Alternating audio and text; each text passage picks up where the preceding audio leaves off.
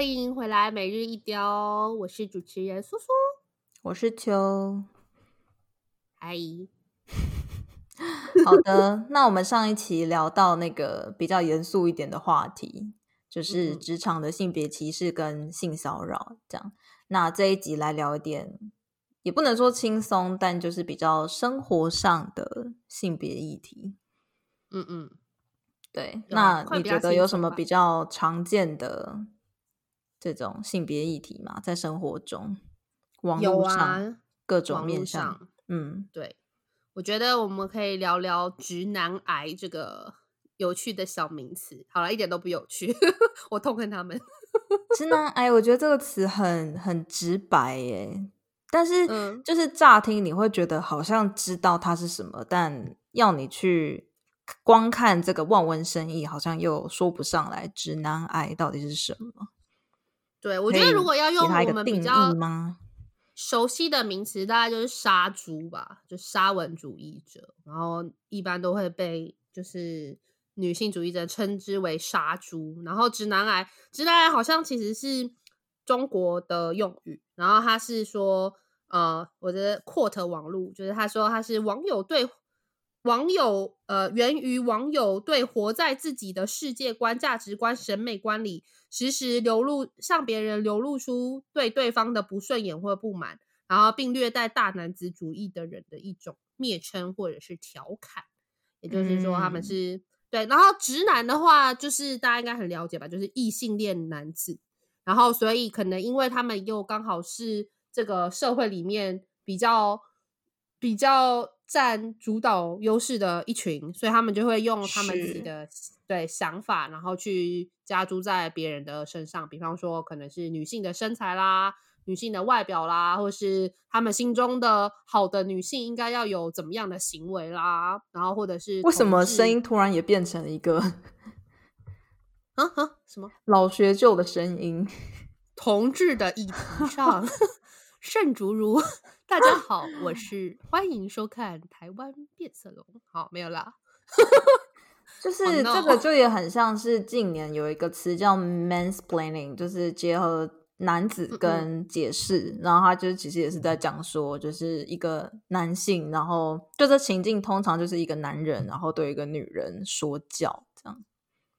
哦，嗯嗯，你说他是以男性的身份来。就这 scenario 通常就是一个男性，然后对着一个女性，oh、然后说教，就你这件事情就是应该怎么怎么做。我跟你讲啦，就是那个事情就是怎样怎样，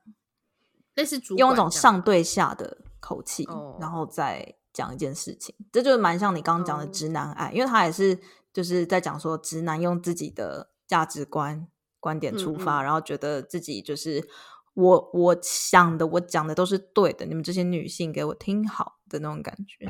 啊哈哈，那我们来找一个经典的例子好了。那你觉得你心中，经典吗？对对对，最有具最具代表性的直男癌代表是谁？哈，这样这样指名道姓，这样好吗？公众人物，好，我先讲一个比较大家想象中的，可能就是比较是父之辈，就可能叔叔伯伯很容易会有这样的情况嘛，就可能家族里面就是比较。就是当然也有的情况可能是女性长辈啦，但就是很常会有那种叔伯父侄辈，他就是很容易会这样子对女性的小辈说教这样。哦，那如果说对嘛？那如果说把这个形象套用在可能某些知名的政治人物身上的话，那可能就是像有一些政治人物就会批评说，哦，女生就是呃没有化妆就不要出门吓人呐、啊，然后或者是说他还讲过什么？他讲过好多。现在一时之间无法一一列举，所以那个人是谁？那个不能说出 名字的科姓的智商一五七的的，你是说那位有有那个选择性雅斯伯格的人吗？这个我们不好说。选择性雅斯对，这说不定他有雅斯伯格，这我们不知道。但是还蛮明显，他就是一个直男癌的患者。对对，没错。我们来看看，我们来大家复习一下他讲过什么好了。你有懒人包吗？有有有，还有网友可做了可多了，可多了。他说，他说陈以真是年轻漂亮，适合做柜台。然后还说三十呃三十岁的未婚女性占百分之三十，造成国家不安定。然后还有说过把外配当货物，他说过进口三十万外籍新娘。哦，这就是我们上一集提到的，就是他可能不是真正的，就是他理论上他应该要知道说这句这句话非常非常的政治不正确，可是他没有办法，因为那已经是他内化了，内化了成他的一部分，所以他会他的原厂设定也不是原厂设定，他的观念是那个样子，对，他已经脱口而出，已经非常的自然了。所以他有时候会说啊，我只是讲错话什么之类，可是其实这刚好就是刚好就是展现了他的心中的真实的想法，其实是这样。对，对，因为我想他智商鹦鹉七应该不会不知道进口是什么意思吧？是吧？我觉得他知道进口是什么意思，但是他没有想到他这样就表示他把这些女性当成一个物品啊。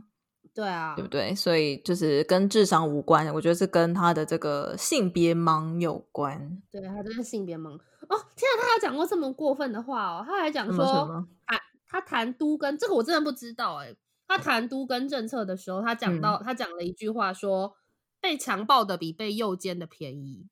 哦，这我好像有听过。天哪，是为什么？我天啊，我我竟然不知道！我这么黑，我这么科黑，我竟然不知道。这个真的是很夸张。哦，他是在比喻啦，比喻比喻说征收，然后跟被被政府就是将呃政府强制征收，跟被政府划入机关用地。但是无论如何，拿这个来当比喻也很不恰当吧？对，非常的有问题。对，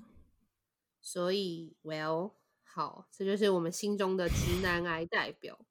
但是哦、呃，但是我觉得真的也不是只有他、欸。老实说，因为我在生活中认遇到过的很多呃，就像你刚刚讲父职辈的那一辈的人，然后他们都会自以为就都都是直男，然后他们可能可能长期就是也是有一些那种呃重男，可能也是在重男轻女的家庭下长大，然后就养成了一种，就他们父权。父权红利领好领满，然后可是就是讲出来就是一副就是你们女生就你们年轻，尤其是年轻的女性就是懂什么，就是你们的就是哦你们的想法都是不对，就一副就我讲话才是真理，我最对，然后还想要企图用他们很烂的逻辑去说服别人。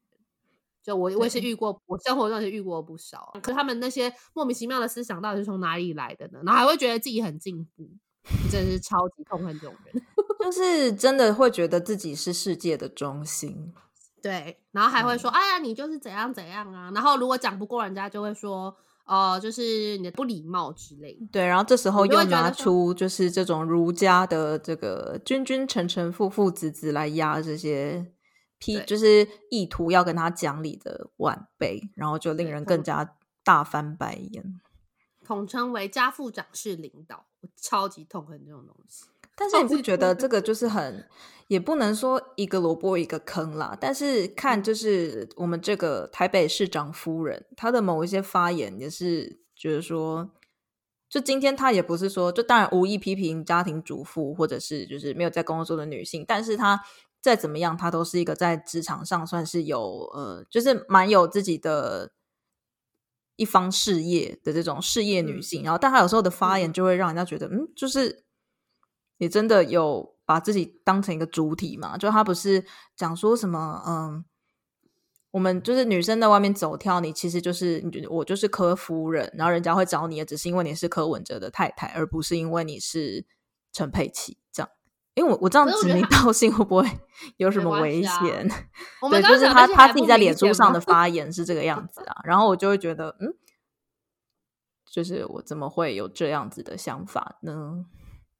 对，可是我觉得，我觉得他有点，他有点选择性诶、欸，就是如果他他讲，就是比方说他呃有有人攻击他说，哦，那你你以市长夫人的身份讲这些话，他就说他是一个小市民之类的，对，他就会说。我跟柯文哲是不一样的，我是独立的个体，我讲话跟柯文哲、哦、这个时候就不是市长夫人，就是、对，他就有时候我觉得他就是有一点你知道快速的切换，嗯、导致他有时候讲话很前后不一致。但 anyway，就是我觉得这也是可以另另外可以讨论的议题，就是说呃，有一些女性有时候在女性追求呃平等或是的或是争取权益的的过程中，很多出来为难。女性的很多时候都是女性，就是那些被父权驯化的女性，或者说他们本来就觉得就是这样，没有什么不对。然后你们这些人为什么要吵？这样对，对，其实是也是一个蛮值得探讨的议题。像我记得，呃，以前我们高中的时候有看过一部叫做就公民老师放的叫《女权天使》，你有印象吗？嗯嗯，有对，的就是那个哦，那部那部片那部电影是 HBO 自自制的，然后是在讲就是呃美国呃一战时期的女性如何去争取就是投票权。然后遇到的一些困难，还有一些政府的迫害，还有一些来自于男生呃男性就是的那种就是霸凌。然后我觉得这是很很值得一看这样。然后它里面就是也是有，就是一开始就是他们想要争取权益，然后可是就会面临到一些女性女生，然后讲说哦，你们为什么要这样？然后其中有一个是还是一个就是议员的夫人，然后她就是那种很。很模范的样子，就是乖乖的、漂漂亮亮的，然后在家里面带小孩，然后很优雅这样。然后可是，一开始她也很不能理解，就比方说那个女主角请她就是来呃赞助，或者是请她呃加入他们，她就说：“哦，我是议员的夫人，我不能够做这件事情。”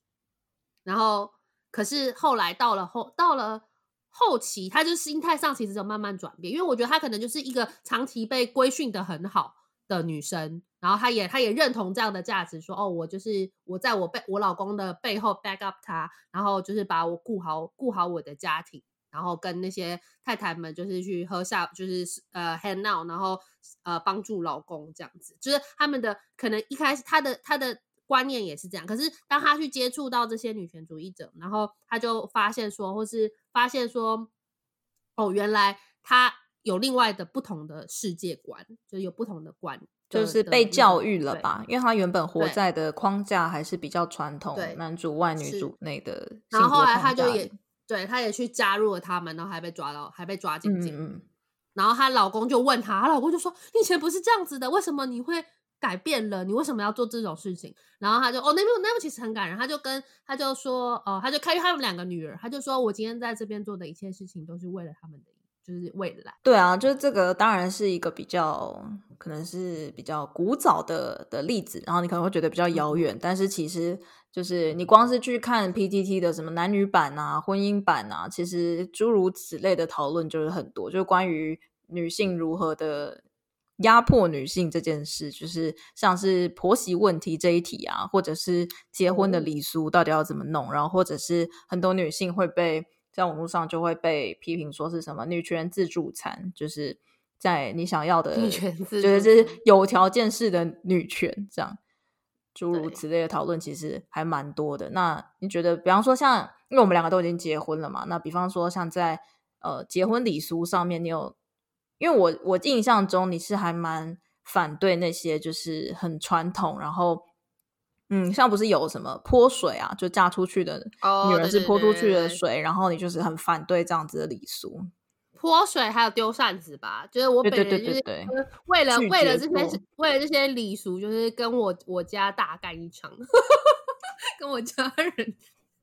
但是我觉得反而蛮有趣的是，我的婆家在完全都没有要求这些有的没的，然后反而是、哦、反而是你的家人觉得要，所以他就觉得说。天哪，你是一个女生，因为他们可能这里蛮传统吧。说你是一个女生，你就是为什么就是意见这么多啦，什么之类的，就是这怎样吗？然后结婚了不是本来就应该以夫家为重吗？我就说 not at all，就是 I don't fucking care。真的，这句真的是很常听到，哎，就是他们就会觉得嫁过去要听人家的话，或是对啊，我就觉得呃，为什么？就我觉得我跟我觉得，因为我觉得我公婆人真的蛮好的，就他也是他们。所以，所以，因为他们人真的很好，所以我不需要就是去花很多力气去 去抗争、反抗，对，去抗争、去冲撞体制，是真的没有。然后反而是比较跟我娘家的人，就是会有一些有一些，就是在在在讨论礼俗的时候会有一些冲突。然后我还去就是用那个内政部结婚国民结婚手册，然后丢给丢给我家的长辈看，还帮他们画重点说，说哦，这个代表这个礼俗代表什么，所以建议废除。嗯嗯，我觉得很疯狂耶。那你觉得这招有效吗？他们有因为是官方的那个手册，当然没有说服吗？呃，他们他们没有被说服，可是他们就放弃叫我做这件事情。哦，可是他们就会说，可是我觉得、啊、好了，讲不过你了，随便你啦。随便随便啦，反正是你要结婚，又不是我要结婚。算了算了算了，这样。因为因为我觉得这个有两个面向，一个是他到底呃认不他认认不认同这个礼俗是一回事啊，另一个层面是他他会不会怕说女儿这样好像是一个叛逆或者是不够乖顺的媳妇，就这是两个层面的。你说担心我会不会被对爸妈来说怎么样？哦，对啊，就他们可能会觉得说你这样子就是什么都有意见，有可能呃夫家会觉得不好啊什么的，嗯、就有时候好像跟这个礼俗本身是没有关系的。他们的理由会说是说你为什么就是这就只是一个传统，就是没、嗯、你为什么要去就是深挖它背后代表什么含义？这件事情很重要吗？可是不合理的传统，难道我们要一直做下去吗？对啊，这就是我提我我我说的，就我就说我就会我就用那个内政部国民 结婚手册给他看呐、啊，我就说请看这边为什么这样，然后对啊，就是连公部门都说建议废除了，对啊，然后他们就会一直在那边讲说，哎呀，算了啦啊，反正讲不过你啦，啊，都有理由啦这样子，然后我就觉得啊，以后哦，他们很喜欢讲说你们年轻啦，就是以后会吃亏啦这样子，呃，没有丢扇子，人生真的不会怎么样。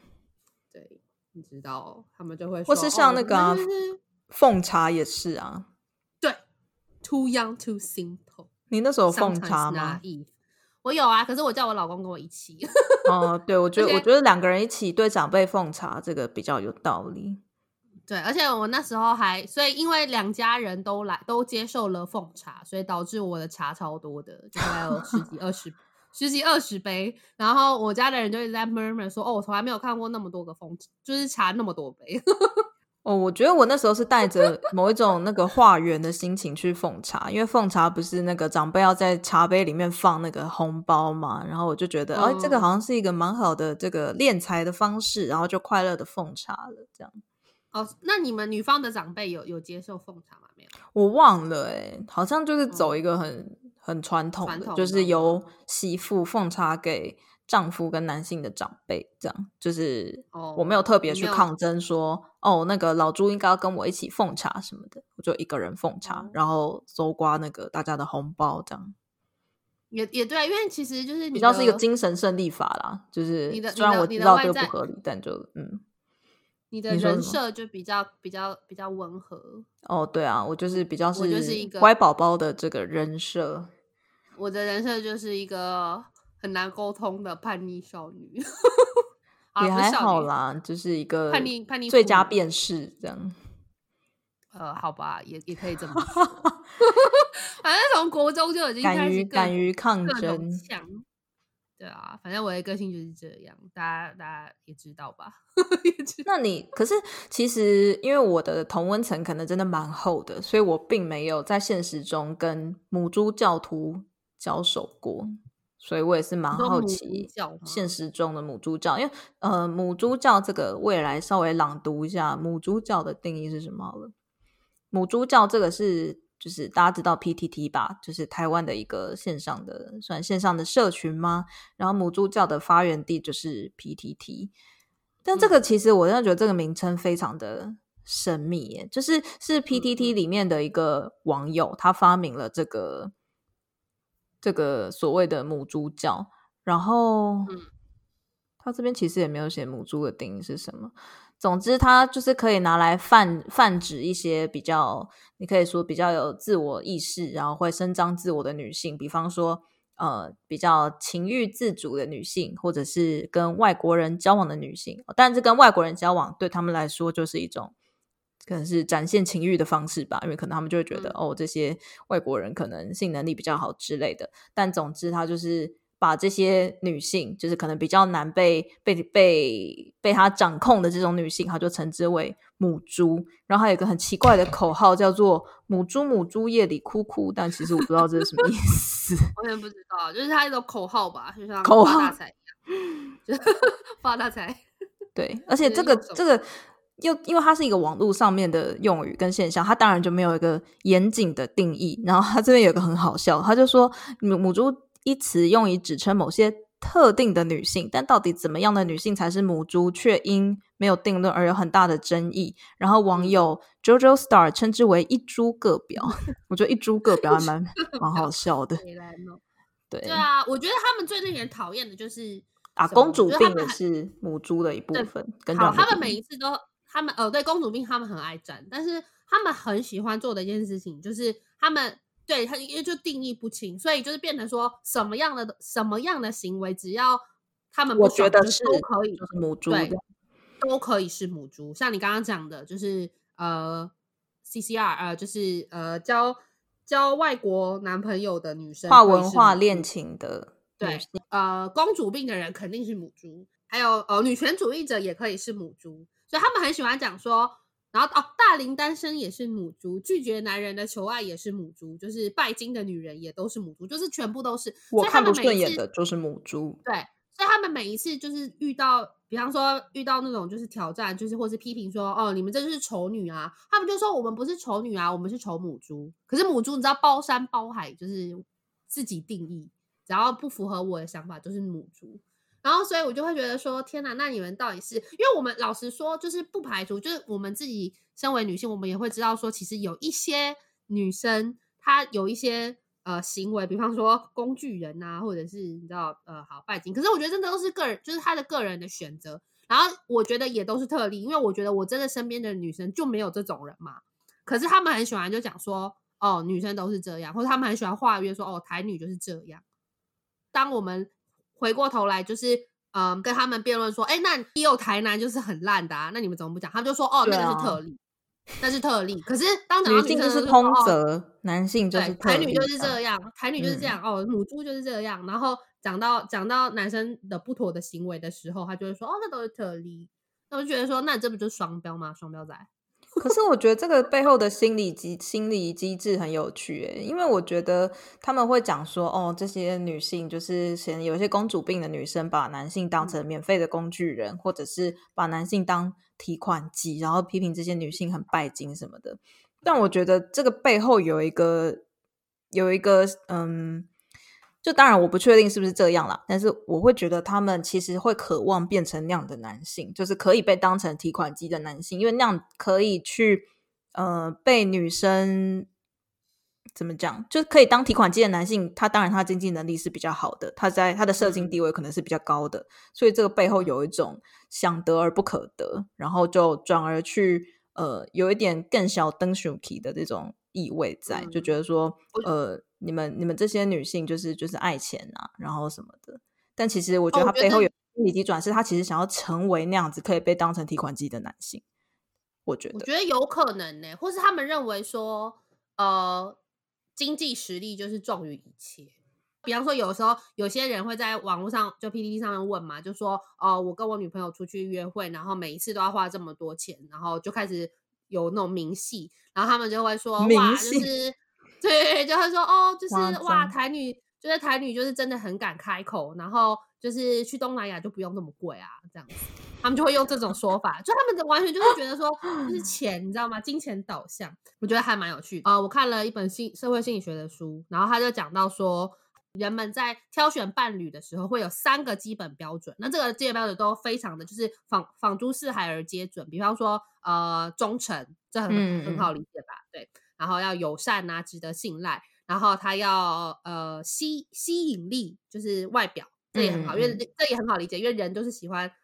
长得好、嗯。我觉得称之为性吸引力吧，就是综合各方面这样。对，对，这是跟可能跟演化比较有关。然后第三就是社会地位跟资源。然后可是，在排序，因为这这也很好理解，因为其实老实说，就是贫贱夫妻百事哀，所以当然有呃不需要为钱烦恼这件事情是。很重要的一点就是，如果在一个长期的关系里面、嗯、加入这个性别的因素之后呢，就会有一个排序。女性在选择的时候，其实他们会比较看重。当然，前面你说忠诚那些都是一定要是必备标准，我们就不讨论了。那反正就是在他们在排他们的 preference 的时候，他们会有点就是，与其跟比方说跟长相相比，他们会呃更看重社会地位跟经济资源的标准，而不是长相跟吸引力。嗯、对。男生的优先是，他们也会看重就忠诚，这这都是基本款，好，这是可能就是第一个。可是接下来在排他们的 preference 的时候，他们会更看重吸引力，就是外表，简单来说是外表，然后还有、嗯、呃，而非社会地位跟经济资源。所以呢，他们更喜欢没有什么钱，但是友善跟漂亮的女生。所以其实就是你在。性别加入性别这个条件之后，你就会看到说，哎，其实 preference 改变了。就假设让你去排排序，那女生可能就会说，OK，忠诚、热情跟忠诚是第一名，然后接下来是社会资资源跟地位，然后接下来可能第三个才是才是所谓的性吸引力，就是外表。可是男生是相反的，男生是。可是他的样本是哪一个国家的人呢？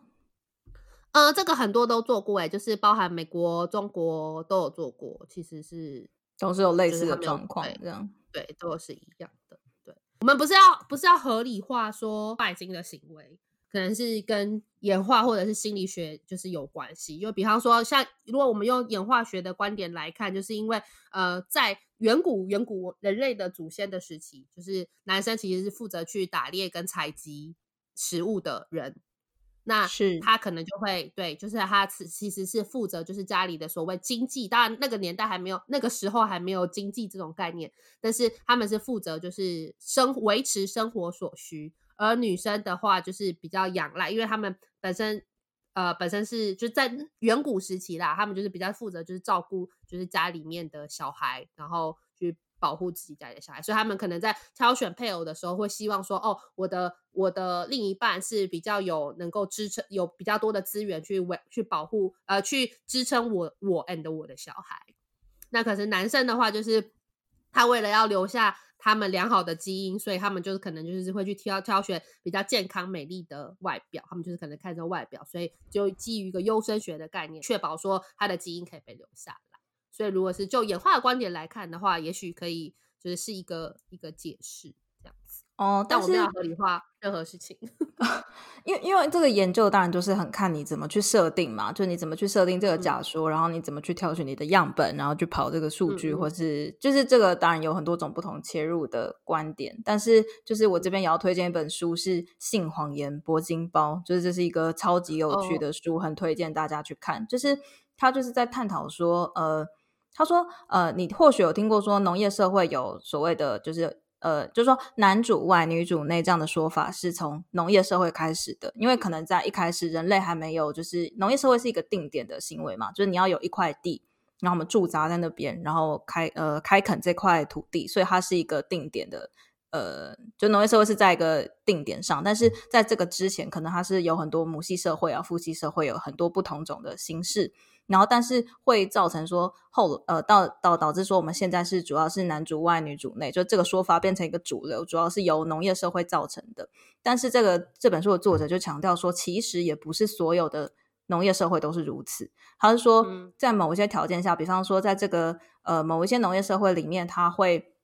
需要耗费体力去操控大型的农具。那操控大型的农具这件事情，当然就会导致说，哦，男性他因为天生先天上他生理上面他的力气是比较大的，那在这个体力悬殊的情况下，就变成说男性有办法去操纵这个大型的农具。然后就造成说这个土地跟女性私产化的这个情况，就是我可以操纵这个农具，那我当然就是在这农业社会里面占一个主导地位，然后就进而变成说，嗯、哦，这个不管是土地啊，或者是我的女，就是呃我的我的伴侣，就这个女性就会变成是男性的一个附属物，或者是要仰赖男性而活的一个状况，所以就变成女性会私产化。而且它里面很讲到一个很可怕的是说，就是这个犁需要使用这个。大家知道犁吧？犁田的犁，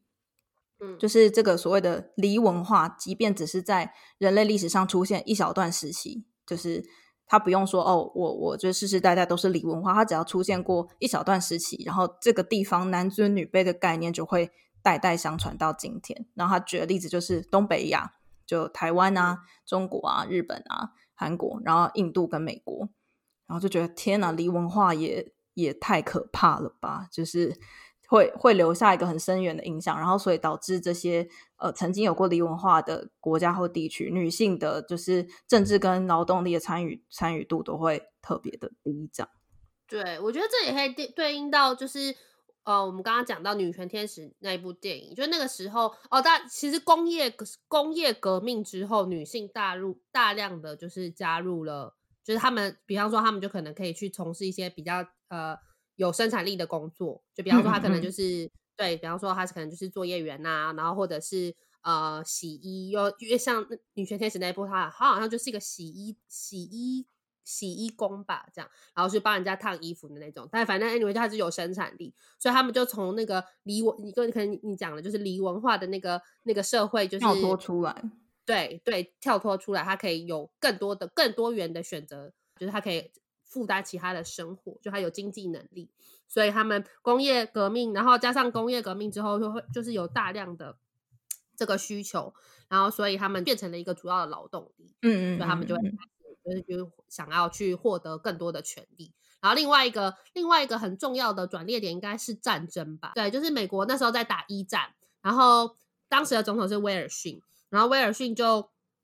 其实他一开始他不想要给那些女性就是参政权，他只是觉得说，呃，我现在就是要去打，我现在就是我现在要去打仗了，你们可以不要闹吗？这样，他其实本来就有一些零星的零星的呃呃抗争事件，就真呃的的的社会运动，然后只是因为后来他要去他去打仗，他就合理化说，哦，我要搁置这件事情，然后就那些，可是因为暂时很多男生都去打仗了，所以。反而就是很仰赖女性，就是女性的劳动力，以及就是一些做后勤的补给。然后女生就开始女女性就开始讲说：“哎、欸，你要我们做那么多事情，可是我们的权益却如此的不平等，你们就对吗？”对，所以他们就是就是去跟就是抗争，然后国会游说什么之类的，然后最后就有成功的就是得到了他们想要的，就是参政权，就是可以投票这样子。所以我觉得这是很多都是那种有事件去触发，因为我们需要劳动力。然后，如果比较近期一点的话，就是安倍的三支箭。安倍的三支箭，因为我们应该大家知道说，啊，女性很多日本女性，就她们都是结，即使她们呃可能受受的教育很教育程度很高，然后有很好的工作，可是她们结婚之后都会辞掉工作，然后走进家庭。可是因为日本的那个劳动力不足嘛，因为人口老化的关系，所以安倍就是很希望这些女生就是可以回到职场。所以它也有一些就是经济上面的政策，是希望女性的劳动力可以重新回到职场。所以我觉得很多时候都是一些事件的触发。哦，可是呃，就是你刚刚讲到说一战的那个转捩点是女性比较是呃，因为男性要上战场嘛，然后女性变成社会主要的劳动力，然后也因此得到了一部分的权利，可能投票权等等。但是在二战后有另外一个转折，是就是所谓的贝特曼原理。然后他这个原理，就贝特曼他是一个英国的遗传学家，然后他就是在讲说，就是大家应该都听过这个理论吧，就是说，因为像呃精子跟卵子，就是精子它一次出去是一大群，然后但是卵子可能就是一一颗，然后所以他的他就是在讲说，哦，就是在雌性雌雄性跟雌性在生育后代的时候投入的精力，雌性是比较多的，因为雄性它就是。倾向于就是用这种滥交的方式，然后雌性会倾向于选择，因为它只有一颗卵子，它必须要选择最优秀的精子。嗯，嗯，然后它就是用用这个，然后来讲说哦，雄性会在呃倾向于滥交，然后雌性倾向于选择。然后这个原理呢，在战后被呃用来用来就是讲说那呃。我现在有点忘记它中间的缘由，但他总之就是在讲说，因为在战争的时期，男性不但就是不存在，他们就去打仗了嘛，所以他们在这个社会上，他们就不是主要的劳动力，所以在战后，男性就变成说，哎、嗯，那我们要怎么样去重新夺回我们的我们的权利？嗯，然后他就用这个，就是用这个遗传学家的理论，然后来去讲，就是用这个理论来讲说，我们我们呃女性要付出比较多的力呃心力在。嗯，就是在结婚啊、生小孩上面，因为男性在交配上主要是比较容易的嘛，然后女生她就是要在呃养育后代上面要付出比较多的。的努力跟精力，所以女性必须要在待在家里，所以就用这个理论、这个连接，然后去让女性知知难而退，让女性回从社会回到家中。那手法就包括说一些羞辱啊，嗯、或者罪恶感，就是有点像现在我们常听到的，就觉得说女性就好好在家带小孩啊，就是如果妈妈不在家的话，小孩的成长可能会就是你知道没有没有没有妈妈的陪伴，这样小孩怎么长得好之类的，就是用这种方式去连接，嗯、然后把女性再重新从社会逼回。家里就是再重新重塑这个男主外女主内的气氛，所以在二战后，这个所谓的贝特曼原理就是被呃，可能就是某一种男性的阴谋吧，然后就借由这个理论，然后让男性可以夺回制造跟工业的工作，这样。嗯，所以就是中间可能有一段时间是呃，可能一战过后，女性好不容易就是你知道可以。呃，父权就是可能得到了一些权利，然后但是在二战之后又因为一些缘由，然后就是又导致了我们现在常看到这个男主外女主女主内的这个情况，这样蛮辛苦的。结论结论就是啊，父权无所不在，父权无所不在。希望我们的听众，我想我们的听众应该都还蛮还蛮进步的，应该会不会会不会引起母猪教徒就是大举入侵吗？对，然后就骂我们说你们这群恶心的你们。这两个恶心的女人 之类的，那那也是蛮感谢，蛮感谢。就是如果真的有这样的母猪教徒存在，也是要感谢他帮我们创造声量。因为现在就是做 podcast 的人实在是太多了，我们应该。没有，我已经想到，很难我已经我已经想到一个很好的反击的方式，就是他们如果他们就是骂我们的话，我们就要在底下推文说感谢示范，感谢示范，真的感我应该不会有人这种白痴吧？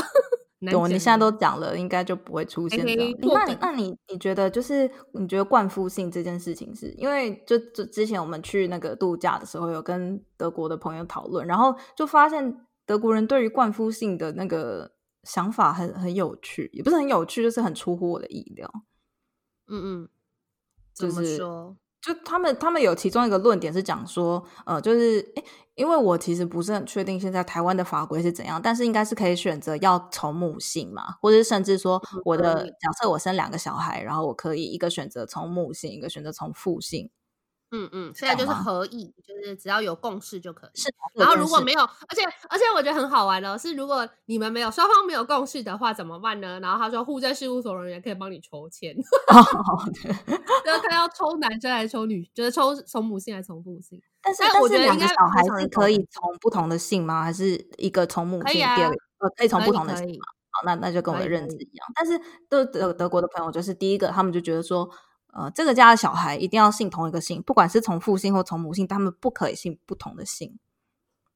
就他们觉得这是会让人很难去呃看出说这两个人是是来自同一个家庭啊。可是他们两个不就是同一个，就是两个一起长大，为什么会有这种？嗯、呃，就比方说，比方说一个今天就是一个老师，然后他的班上有两个小孩，其实是同一个家庭，但是因为他们的姓不一样，所以老师没有办法去。呃，很快的辨识出这两个小孩是来自同一个家庭，一个是这个，然后第二个是说这样子会没有办法避免乱伦的情况啊。然后我就觉得，嗯、呃，乱伦这个，就是因为因为其实其实就算你说你说就是这个，如果从母性或从父性不同，到最后你可能会不知道这个人到底是是从哪里来好了，但是。啊，就是如果今天你是，比方说父母离异，然后又再婚或什么的，就是这个姓氏也是有可能改变的啊。嗯、改变，对啊，而且而且，如果照假假设我们说都从父姓好了，嗯、那你的哥哥跟你的妹妹，然后哥假设是兄妹好了，嗯、那哥哥以哥哥的小孩，然后还是跟父姓，就会跟哥哥一样，可是妹妹的小孩就会跟妹妹的老公姓啊。可是那他们也是有他们的小孩也是有血缘关系的，啊，那这样不是你要如果你要单纯以姓姓氏来讲的话，这样也会乱伦啊？到底是对，就是所以我就觉得他们这个很 很站不住脚。但是我后来好像又可以理解为什么他们会有呃觉得姓氏这么重要，是因为我觉得因为像在中文世界里面，其实呃姓没有那么多元，就比方说姓、嗯、姓林的人、姓陈的人那么的多。所以你真的很难从姓氏看出来说、嗯、姓林的、姓陈的人很多吧？不多。对，我就对我就说很多，所以你很难从姓氏看得出来他们是不是来自同一家。哦、可是，在欧美国，呃，美国不确定啊，但总之在西方世界里面，他们的姓氏是比较独特的，就是你可、嗯、你真的可以从这个姓看得出来，就是你不考虑其他什么离异呀，然后什么其他的变音的话，姓氏的确是比较独特的，所以或许会比中文世界就是。更合理一点点，但是我不觉得就是 有有有至于要为了这样，然后就不让大家自由选择下一代要姓什么？因为德国的规定是说，嗯、呃，小孩是只能诶，因为因为像西语世界是这样，就西语世界是你可以选择你要保留小孩可以保留妈妈跟爸爸的姓，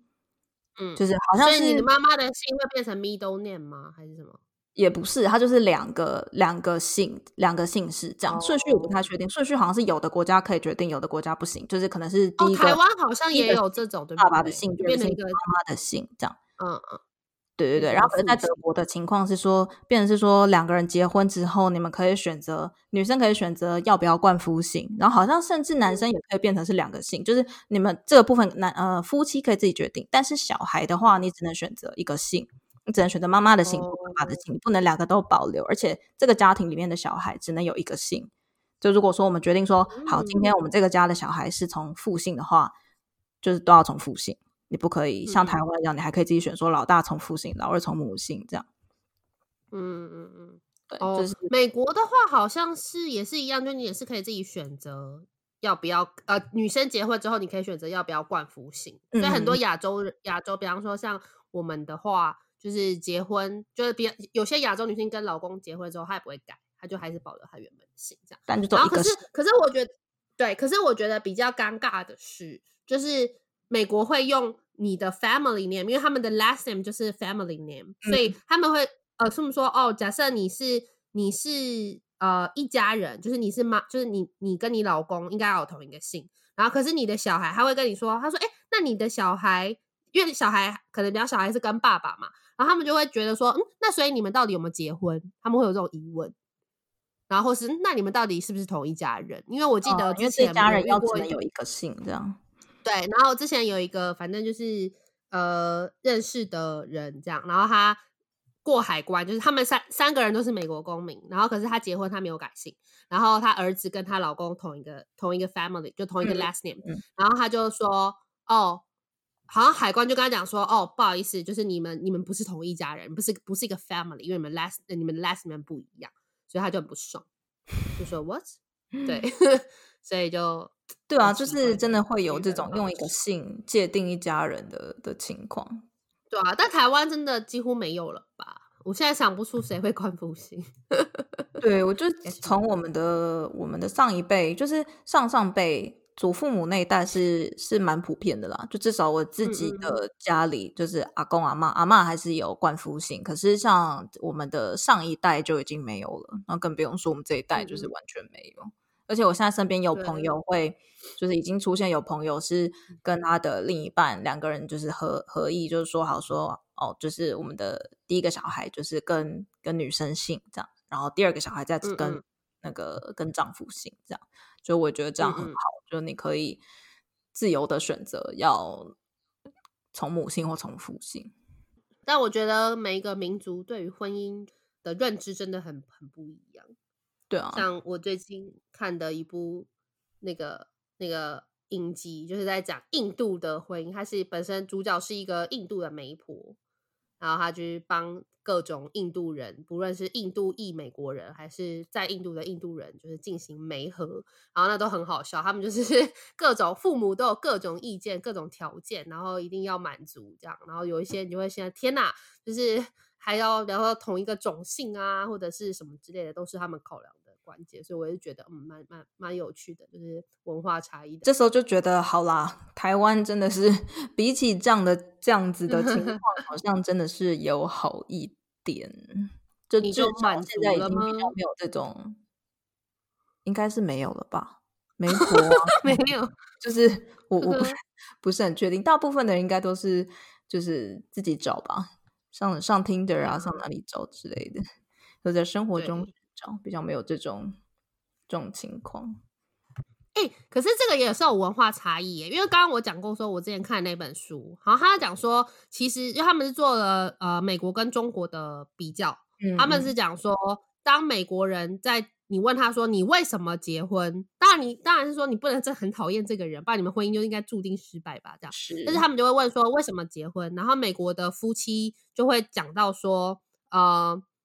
恋爱，就我们就是恋爱结婚，嗯、就是相爱。”然后对他们就说：“爱情是婚姻的原因。”可是如果你问到中中国的人的话，中国人的话，因为他是美国大学生跟中国大学生，嗯、然后他们就会说：“哦，我们会考虑父母的愿望。”对父母，父母喜不喜欢我的这个对象？对这样对，因为他们我觉得亚洲的婚的对于婚姻的看法可能比较多时候，你应该很常听到，就说结婚不是两个人的事，是两家人的事。是的，婚姻不是两两个人，是两家人。所以我觉得可能也是因为这样吧。所以这又可以就是提到个人主义跟集体主义在文化上面的表现。就是，但我觉得这样真的很荒谬。就是你没有办法决定你自己的婚姻，但是你进入你你变成人家的父母之后，你可以去决定你下一代的婚姻。这就完全是一个媳妇熬成婆的概念。是啊，那你在你自己的身上你没有任何主导权，但是你可以去决定你下一代的人生。这个我觉得蛮是啊，蛮荒谬的。像我刚刚讲那个印度媒婆，就是你就我里面其中的 case 就是他妈妈超爆强势，然后他儿子一直没有办法决定，因为他儿子就是一个宅男，但他们家很有钱。然后他妈就说：“如果你没有办法决定的话，就是我来决定了。”然后还会说，还会说，你很难想象吧？就是他还说：“哦，如果他说，那你跟你跟爸爸研究一下，但是我有最终的决定权。嗯” 我瞎吧，对啊，